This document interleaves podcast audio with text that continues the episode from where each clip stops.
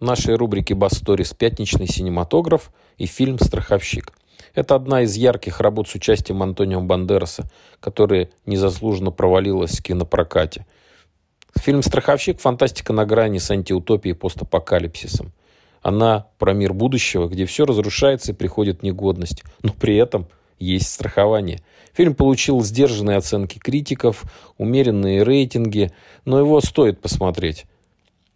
Сюжет разворачивается на Земле, и к 2044 году на нашей планете после природной катастрофы практически ничего не осталось. Все население умерло, остался только примерно 21 миллион человек. Ну и люди сосредоточились а, в крупных выживших городах. А вне стен города это пустыня, в которой выжить практически невозможно.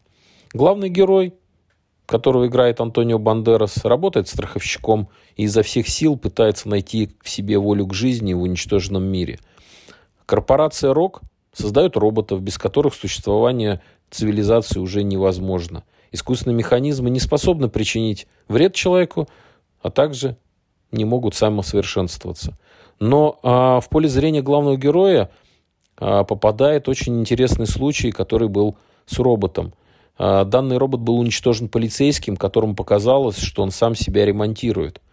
Во время исследований после а, главный герой убеждается, что механизм действительно был модифицирован, и начинает он свое расследование. Ему приходится выходить за стены, в радиоактивную пустыню. Он ищет там часовщика, у которого есть вопросы, и, точнее, ответы на все вопросы. Но за пределами городской стены главному герою суждено отыскать совсем иной мир, где практически все наоборот. Люди ведут себя бездушно, а роботы, наоборот, способны к гуманизму.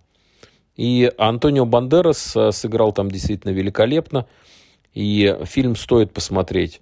Но э, хотим предупредить, что фильм все-таки не для детей.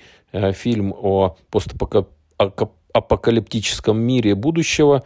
И достаточно интересно узнать один из вари- вариантов развития событий.